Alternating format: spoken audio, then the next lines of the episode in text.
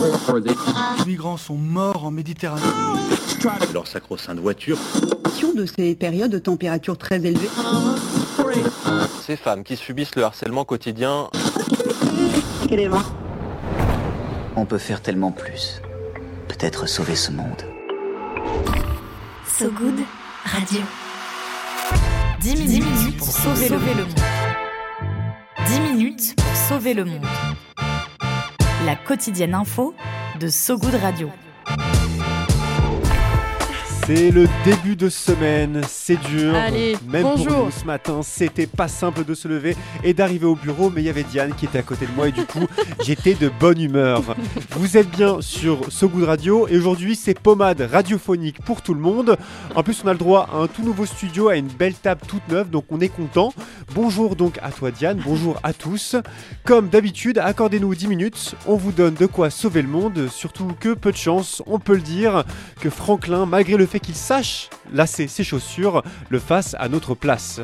À la aujourd'hui, le gouvernement néo-zélandais en passe de monter sur le podium de l'État-providence. Au Canada, des retraités qui battent le pavé à coups de pancartes et de slogans pour défendre l'avenir de leurs petits-enfants. Et en Grèce, des centaines d'œuvres pillées, récupérées après une bataille juridique aux allures d'octogones sans règles. Ça, c'est pour les titres. Maintenant, accrochez-vous, place au fil info, place au fil good. Sauver le monde. So Good Radio. So Good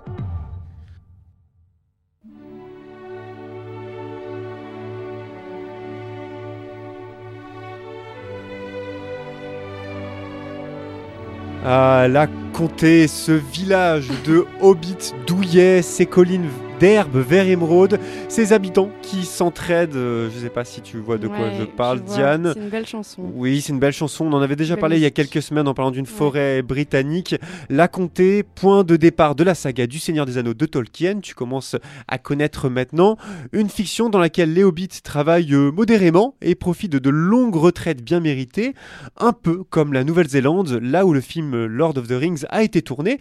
Là également où l'État-providence bat désormais son plein. Parce que ce week-end, le gouvernement a fait voter son budget pour l'année 2023 et le moins qu'on puisse dire, c'est qu'il y va fort. Ouais, il met les mains euh, dans les poches, ou plutôt il vide ses poches, il vide le budget, mais c'est pour la bonne cause.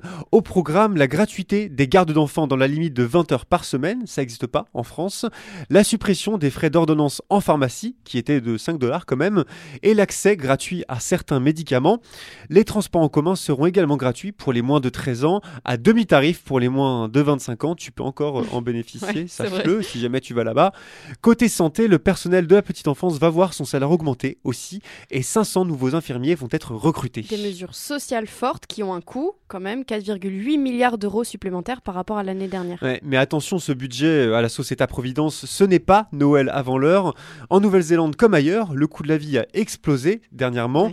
plus 8% rien qu'en 2022 pour les kiwis, plus haut record depuis les années 90 quand même. La hausse du budget 2023 est donc destinée à compenser la hausse du coût de la, du coût de la vie. Pour éviter que les finances néo-zélandaises deviennent un gruyère, cela dit, certaines activités vont être taxées. Première cible, la hausse de l'impôt sur les fiducies. Les fiducies, ce- c'est ces transferts d'actifs, souvent financiers, qui bénéficient rarement à l'économie réelle. Le genre de mesure qui ne plaît pas aux libéraux néo-zélandais, montrant cela dit que l'héritage de Jacinda Ardern, la première ministre travailliste qui a quitté sa fonction en janvier dernier, est assuré par le nouveau chef de l'État, Chris Hipkins.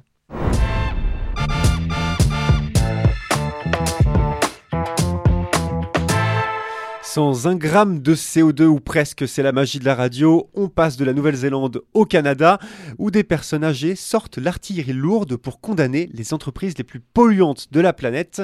Ça s'est passé le mois dernier dans le quartier financier de Toronto, où le média canadien CBC News immortalise la photo de Sarah, une retraitée tenant une pancarte avec la photo de sa petite fille et le slogan Seniors for Climate Action Now. Un slogan tiré du mouvement canadien éponyme qui dénonçait l'investissement du géant bancaire canadien RBC Royal Bank dans l'industrie pétrolière et, gazière, oui. RBC Royal Bank, c'est un peu notre BNP Paribas à nous. Eux aussi, ils investissent à tour de bras dans les énergies fossiles. Preuve en est leur dernier projet de pipeline entre le Canada et la Colombie. Ça aussi, c'est un peu comme notre projet ECOP de Total Energy en, en Ouganda, notre projet à nous. Ouais, des retraités qui se battent à coups de slogans anticapitalistes et de pancartes coup de poing et qui s'inspirent du groupe américain Third Act. Ouais, Third Act, 50 000 membres, dont certains aux cheveux plus argentés que d'autres, ont protesté vivement contre le financement des combustibles fossiles par les grandes banques américaines. Même son de cloche en Suisse, où un groupe de retraités soucieux du climat a traduit leur pays devant la Cour européenne des droits de l'homme de Strasbourg pour inaction climatique.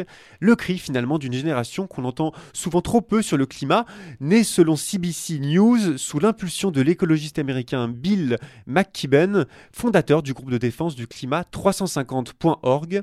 En mars dernier, l'activiste avait appelé les personnes âgées à s'emparer des questions climat dans une tribune auprès du journal anglais The Guardian, une convergence des luttes intergénérationnelles très symbolique qui favorise un front commun contre le plus grand défi de l'histoire de l'humanité, comme le rappelait le titre du livre de l'astrophysicien Aurélien Barraud.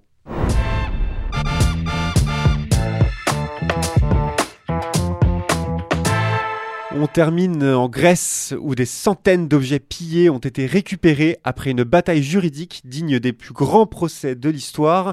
Une œuvre pour le moment, des œuvres plutôt pour le moment accrochées dans des musées et collections privées britanniques, comme cette statue en bronze d'Alexandre le Grand datant du deuxième siècle après Jésus-Christ. Une œuvre rare pourtant, enfin récupérée, presque arrachée des mains de l'entreprise d'antiquaire britannique Simes, qui avait mis le grappin dessus dans le cadre d'un réseau illégal de trafic une bataille qui se termine cette semaine après 17 ans de lutte. Au total, 351 objets seront récupérés selon la ministre grecque de la Culture, Lina Mendoni. La plupart d'entre elles, euh, de ces œuvres, de ces objets, auraient été retirés du temple de Parthénon à Athènes au début du 19e siècle par un soldat britannique, acquise par le gouvernement avant d'être achetée par le négociant Simès. Manque de peau, Robin Simès Limited, Robin Simès Limited est en cours de liquidation, l'instant idéal donc pour la Grèce qui va enfin récupérer ses œuvres du néolithique. Ça tombe bien, au musée de l'Acropole à Athènes, un espace est laissé vide pour installer les œuvres manquantes, notamment les frises du Parthénon, pour le moment accrochées au British Museum de Londres.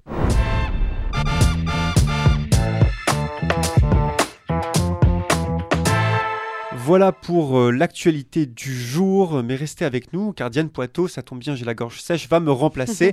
Elle a encore quelques minutes pour sauver le monde. L'appel du good. Allô? Allô? Allô? Allô? L'appel du good. Allô, j'écoute. À ce goût de radio, on vous donne la parole si vous connaissez une association, une initiative, un collectif qui tente de rendre le monde un peu moins pire. Euh, ben voilà, aujourd'hui, Juliette nous présente l'association Coucou Crew, euh, Crew comme l'équipe en anglais, Coucou Crew, qui euh, propose des temps d'échange et de rencontres pour des jeunes immigrés. Bonjour, ce goût de radio. Je m'appelle Juliette Delestre et je suis chargée de coordination et psychologue clinicienne pour l'association Coucou Crew. Euh, notre asso est situé euh, dans un grand lieu culturel qui s'appelle la Station Gare des Mines, à Paris, dans le 18e, à la porte d'Aubervilliers.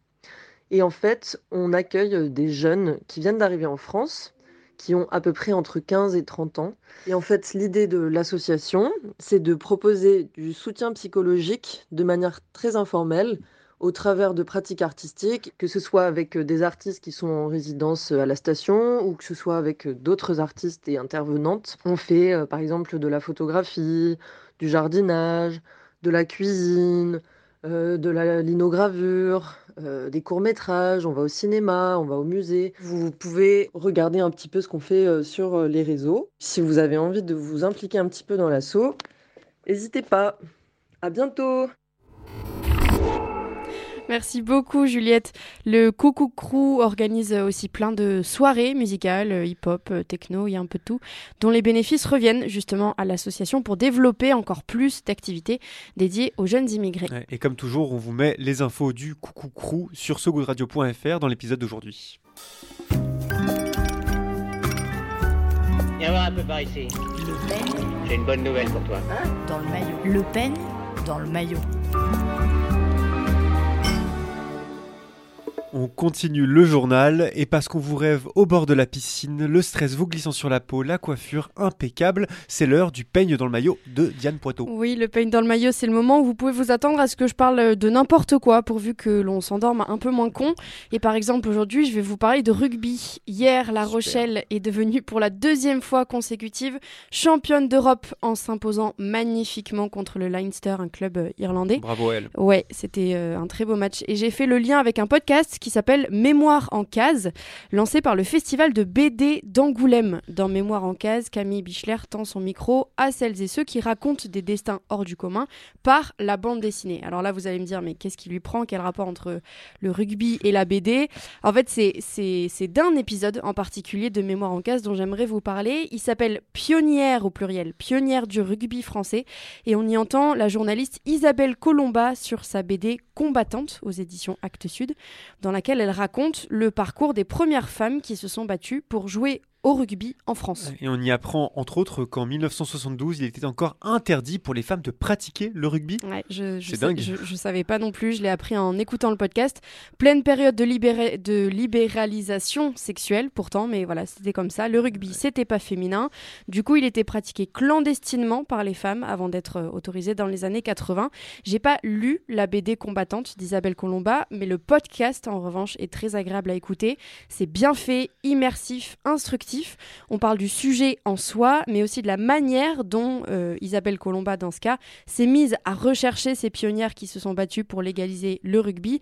On parle donc autant du fond du sujet que de la forme, euh, le processus de création, les recherches d'archives, etc. C'est très intéressant de rentrer dans les coulisses et c'était important pour euh, Isabelle Colomba de parler de rugby féminin tant, elle le rappelle, le sport est un moyen de se réapproprier son corps. Ouais, et ça donne envie de voir des photos de matchs de rugby féminin clandestins dans les années Oui. 80, ça devait être assez fou. S'il y en a, ouais, c'est vrai, c'est vrai. Vous pouvez retrouver Mémoire en case, le podcast du festival d'Angoulême et cet épisode, pionnière au pluriel, comme tu disais, pionnière du rugby français, sur toutes les plateformes d'écoute. C'est la fin de ce journal, mais juste avant, on se fait un petit point météo. La météo de Sogoud Radio. La météo de Sogoud Radio. Le temps est couvert et triste aujourd'hui. Bernard Pignerol s'est éteint hier matin des suites de son cancer. Fidèle allié de Jean-Luc Mélenchon et de la gauche, il avait aussi cofondé l'association SOS Racisme dans les années 80. C'est la fin de cette édition, vous vous en doutez. Merci à vous qui nous écoutez en direct et à vous qui nous écouterez dans le futur en podcast sur notre site sogoodradio.fr et sur toutes les plateformes d'écoute. N'hésitez pas à nous liker, commenter, partager l'épisode, ça peut nous donner de la force, ça peut nous aider aussi. Aujourd'hui, on se quitte avec Dancing in the Dusk du groupe danois Sunborn, tout de suite sur So Good Radio. À très vite tout le monde. Salut tout le monde. Diane. Ciao. Ciao ciao.